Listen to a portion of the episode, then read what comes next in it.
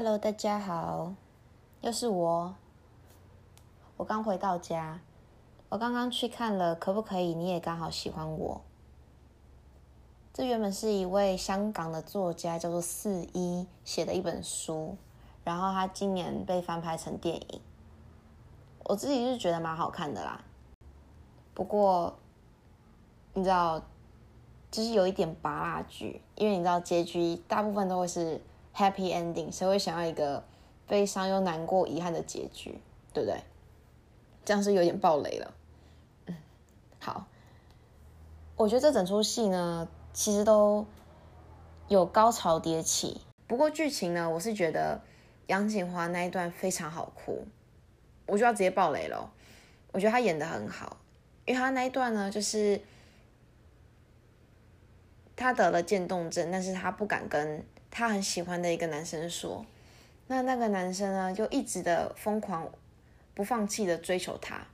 那个男生有说类似这样的话，他说：健身都会受伤了，何况是在追一个女生，这点小伤算什么？类似这种话，就是他觉得稀松平常，他觉得为了他，我吃什么苦都可以，就是这种概念。那你也知道，当知道自己得了渐冻症，都会很崩溃，因为毕竟。”这个这个疾病没办法治好，它只能越只会越来越糟，不是只能越来越糟，它只会越来越糟糕，最后就只能躺在病床上面当一位病人，然后你没办法控制自己的身体。那想当然了，那个女生锦华呢，杨锦华，她当然不会想要让一个前程似锦的男生去跟她在一起，因为跟他在一起不会有未来，她没办法得到她想要的一个可能美好家庭、有小孩之类的事情。但那个男生当下立即说了：“我不要你，不不不，不是我不要你，他他说我不要别人，只要你。”那我觉得通常男生呢，如果讲出这种话是反射性讲的话，代表他是对你非常认真的。那当他沉默了才讲出这句话的时候，代表他可能有所顾忌哦，你就知道这个没嘎了哈。所以男生。有些时候呢，女生就是要拿来哄的。他问你我漂不漂亮，这是不用想的问题，就是漂亮。我瘦不瘦？瘦，类似这种概念，不能太虚伪，不然女生会觉得你只是在糊弄她，你只是在敷衍她而已。女生很难搞吧？对，我知道。那除了锦华那一段之外呢？我觉得女一演的很好，她演的很自然。真情流露，就跟他好像原本就是那样的人一样，就很不造假，很很不做作。那至于男一，就是我们的佑宁哥呢，我是觉得他可能有一点放不太开，又或是他的角色设定就是那样。我先不做那个演戏如何的评论，但我觉得他的整个声音就很像整个拉出来，他的音轨是拉出来特别去录制的，很不自然。又或是他们的收音太好，好到跟原本现场收音的完全是分离的，就让人很疑惑，说他的声音怎么怪怪的，还是是找别人配音的？你们如果有去看，你们就知道我在说什么。再来是女二呢，我觉得女二听说是一个王美被找去，其实我也不太清楚到底是怎么样的一个人可以去。那个女二在这剧中基本上就是一个 bitch，就是一个婊子。她演的非常自然流露，让我不禁怀疑说，他们是不是先找了一个人，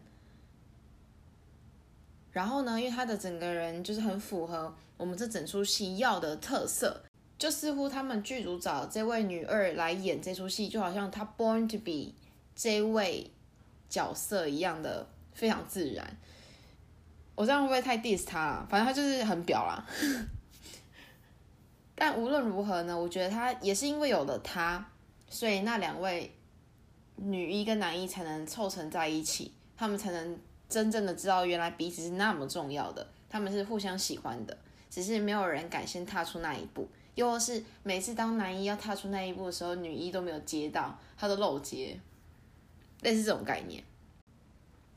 那可不可以？你也刚好喜欢我这本书呢？似乎是在我高中还是大学的时候出版的。那在当时呢，非常流行类似这种爱情啊、寂寞难耐的书。除了这本四亿的书之外，也有《寂寞太近而你太远》，好像还有爱情百科全书啊，又或是其他相同类型的书。毕竟你知道，每个人都或多或少一定会向往着，就是美好的爱情啊，或是一些美好的另外一半，幸福开心的过生活，类似这种 concept，类似这种概念，大家都很渴望的时候，当然这种书就会非常多人买，也很热销，大家也越来越在乎，越来越渴望。那当这些书中呢所提到的段子都非常的触及到每一个人心中的那个点的时候，那那些书就很热卖。大家看到有关星座配对啊，或者小时候看到什么谁跟谁在一起最适合这种文章，绝对会点进去吧。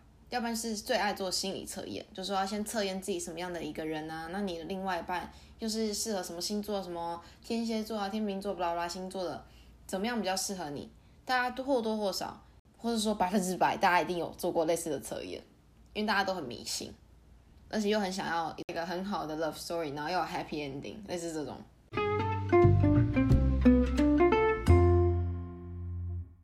那我就随便念一下这本书里面的其中一个段子：离不开一个人，其实不是因为他很好，而是因为你只想着他的好，你害怕再也遇不到像他这样的一个人。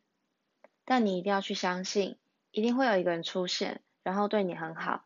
下一个爱你的人也一定会对你这么好。你要这样提醒着你自己。即使会哭泣，也不要忘记心中那份简单去喜欢着一个人的心意。其实呢，我觉得告白这件事情之所以会很珍贵，或是很 one and only，很独一无二。而是你很坦荡荡的把你所有的心意告诉了你很在意的那个人。这件事情成功当然很好，大家都蛮想要成功。但即使失败了，你也不会后悔说你做了这件事情，因为你够勇敢，你才能踏出那一步。那也千万不要因为结果的好坏而去否定了自己的好。我还记得我以前很喜欢一个男生，大概从国一下喜欢到高二上吧，还高三我忘记了，反正就是很长一段时间，大概四五年吧。在一开始的时候，我会借着要去教他，因为他可能功课不是太好，然后我功课也不太差，我就教他数学，教他化学，我还帮他做那种嗯条列式的笔记啊，让他很能够。快速的去理解说到底老师在教什么，那教着教着，我在他情人节的时候送他巧克力啊，然后就你知道小的时候的男女生都会打打闹闹的，然后我也就很开心，就是很享受这整个过程。那当他有一年的夏天去了英国留学，回来的时候，他跟我说他有一个很喜欢的女生，好像是英国人吧。或是就是在那那段旅程之中认识的一个女生，好像叫 Cal 呃 Calamantine，我忘记叫什么名字，反正就是 C 开头的一个女生。是，我就看着她，我想说她干嘛看着天空？我就问她你在干嘛？她说我在想她会不会跟我在看着同一片天空？你知道我那时候心理打击有多大？就觉得说天哪，就是。你怎么敢可以对我讲这种话？虽然说我当然知道他是把我当朋友，然后我就很难过。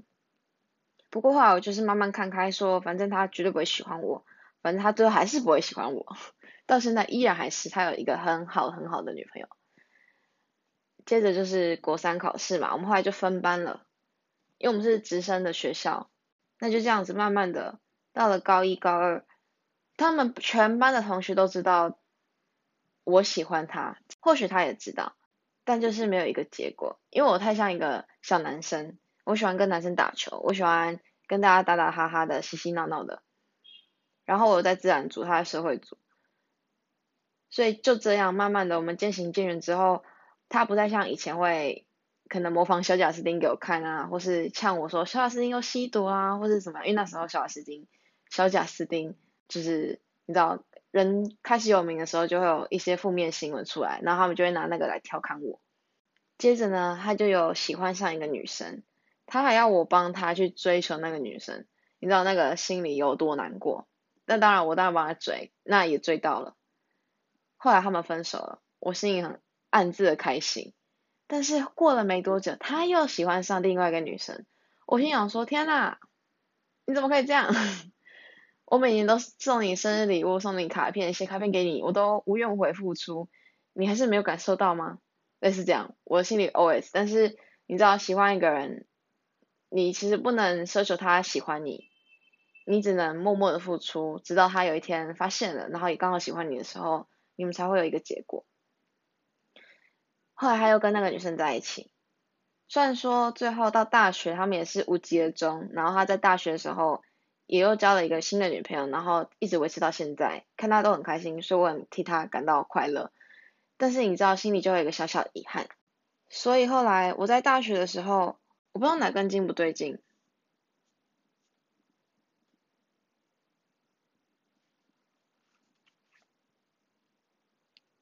我一直知道。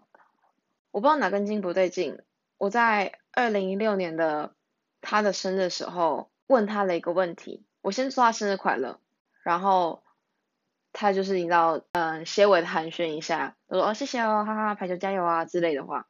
后来我又问他说，我有一个问题想要问你，就是国高中的时候你知不知道我很喜欢你这件事情？然后他就说知道啊，怎么了？我说哦。原来你知道，那你怎么没有回应？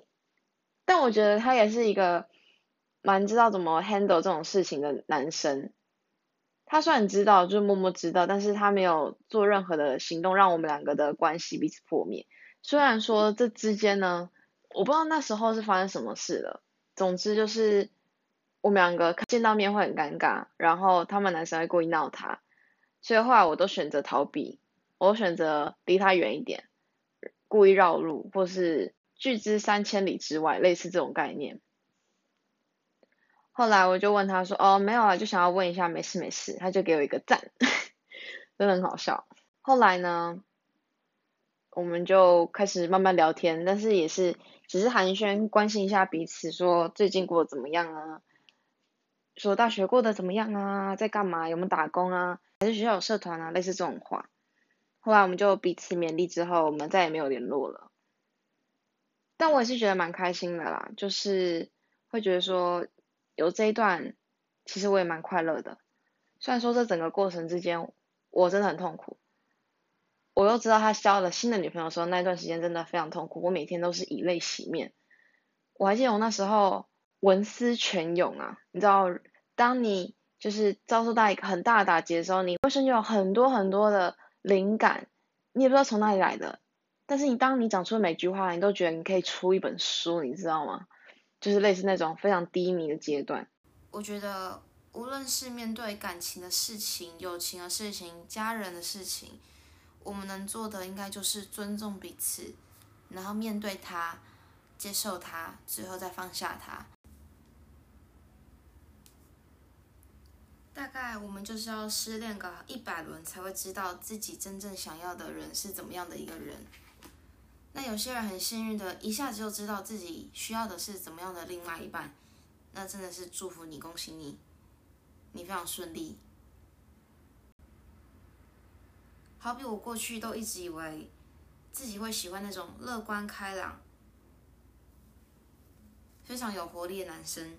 殊不知相反，我喜欢又悲观又闷骚的人来自虐，谁会知道呢？在我分开的第一天，我天真的以为我要将记录清除，也就能将记忆挥之而去，但是好难，毕竟你是真正的喜欢，很喜欢喜欢过一个人，很难想象他居然就会那样说不爱就不爱，说走就走，好吧。至少我是有血有肉、会呼吸的哺乳类动物，哪像他冷血的爬行类。或许你以后再也找不到像我这么好的女生，能如此包容你那样的女生，但你会永远住在我心底。这是我在二零一八年四月初的时候写下来的一段小日记。每个人在遇到失恋或是感情上面的打击的时候，都一定很困难走出。So do I，我也是。因为我们会以为，当你爱上一个人，你就没办法再爱别人了。那时候，因为一棵树忘记一片森林，因为一只鱼捞干这片海洋，因为白墙上面的一块黑字而放火烧了整间屋子。也大概是因为一场雨，所以才知道自己原来喜欢干燥的太阳天。大概就是这样才谈完了初恋吧。我也不知道那时候真的是文思泉涌到写出这种话，有点厉害。不过呢，说到这里，那当你都走完了这个过程，你也长大了，会留下的就是你的，那不是你的，你再怎么握着，它有一天就是会像沙子一样的流走。怎么讲到这里有一点哀伤的感觉？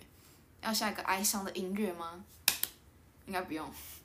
不过还是希望大家有情人终成眷属，然后进戏院去看这部戏，又或是可以看怪胎啦，怪胎也蛮好看的。不过就是剧情有点我没办法跟上，但还蛮酷的。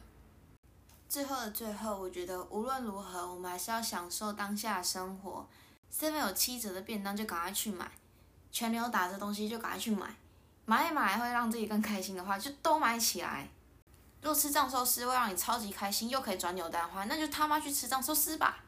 类似这种概念，就是要活在当下，live in the moment，然后感恩知足，就是这样，要享受生活，人生非常短暂，就好好过日子吧，拜拜。